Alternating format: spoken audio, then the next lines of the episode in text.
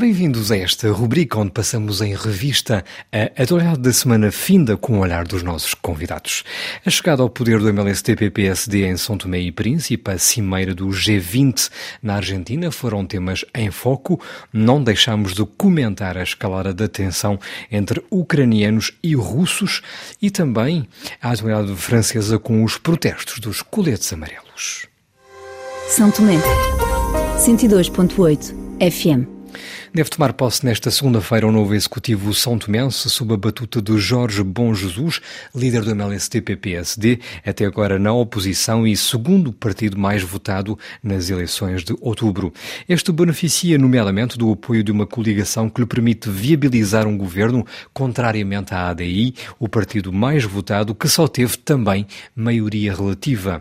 Gerard Seiber, especialista do arquipélago, espera que com este desfecho possa haver esperança no uma nova página que punha cobro à crise política em torno do rescaldo das eleições legislativas. Tem uma nova esperança e uma nova oportunidade, uma nova possibilidade de ser feita pelo líder deste governo, que antes só, só era uh, ministro de, de Educação, e acho que ela fez um grande trabalho, porque não podemos esquecer que ela assumiu a liderança do partido MST-PSD só em maio passado. Então, eh, havia pouco tempo para a preparação das eleições.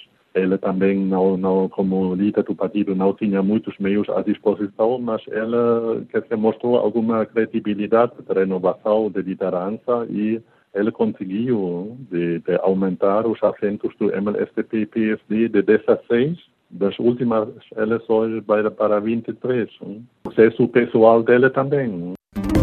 RFI, a rádio do mundo. A Rússia e a Ucrânia ficaram ainda mais de costas voltadas a propósito da captura por Moscovo de três embarcações ucranianas na Crimeia que a Rússia ocupa desde 2014. Kiev apelou mesmo à mobilização de meios militares da NATO. José Mirades, correspondente em Moscovo durante largos anos, lembra que os líderes ucraniano e russo tentaram também melhorar os seus índices de popularidade nos respectivos países e isto através da gestão desta crise, sobretudo sobretudo na Ucrânia, onde o presidente aparece muito aquém nas sondagens em relação a Yulia Timoshenko, tida como a favorita. O senhor Parashenko, que neste momento, em termos de sondagens para presidente, anda nas ruas da amargura, que é como se diz em bom português, ele fica muito atrás da favorita, que é novamente Yulia Timoshenko, e precisa de ganhar terreno. E ao tomar uma decisão como a lei marcial e não fazer figura de fraco, é uma tentativa de ganhar também eleitorado nas próximas eleições. O mesmo se passa na Rússia. Na Rússia não há eleições. Uh, em breve. Mas a popularidade do presidente Putin estava a descer. Este conflito aqui vem inverter, digamos, o sentido, no caso da popularidade do presidente russo. Daí que ambos, se as coisas ficarem por aqui, podem dizer que não há perdedores propriamente ditos. A Rússia defendeu segundo Putin, defendeu com força as provocações ucranianas e os ucranianos dizem nós não cedemos. E nesse sentido aí ambos podem ganhar. Agora, o problema fundamental é se incidentes deste tipo dão origem a confrontos com dimensões maiores. Por seu lado, Nuno Barrento de Lemos Pires, coronel da Academia Militar Portuguesa, alega ser muito pouco provável um confronto militar direto entre Kiev e Moscovo, sendo que o poderio militar russo é incomparavelmente superior ao da Ucrânia, daí este a precisar mesmo de garantir apoios internacionais neste xadrez. Todos nós sabemos a diferença de potencial militar entre a Ucrânia e a Rússia, portanto, se estivéssemos a falar de um confronto direto, sabemos que não era por aí, que já estava decidido que era o vencedor e que era o vencido. Portanto, o que estamos aqui a falar é da capacidade da Ucrânia atrair apoios internacionais face a um oponente de peso que é a Rússia para questões que considera cruciais.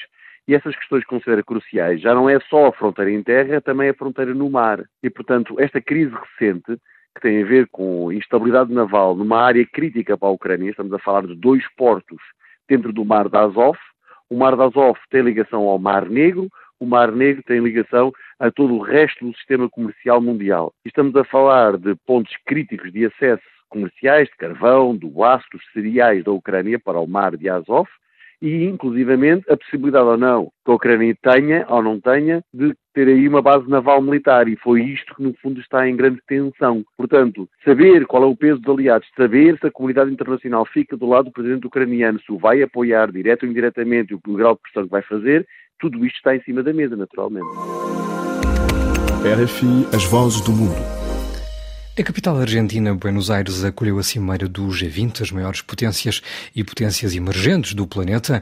O duelo entre americanos e chineses foi uma das tónicas mais em voga, como recordava Guilherme Marques da Fonseca, economista especialista em finanças e política internacional.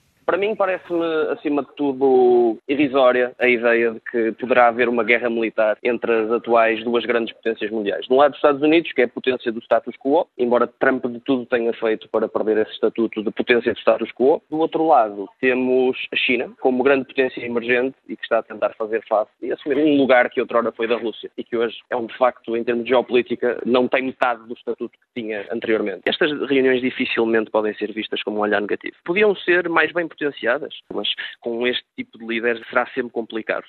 Posto isto é o ponto final nesta rubrica. Obrigado pela preferência e até breve.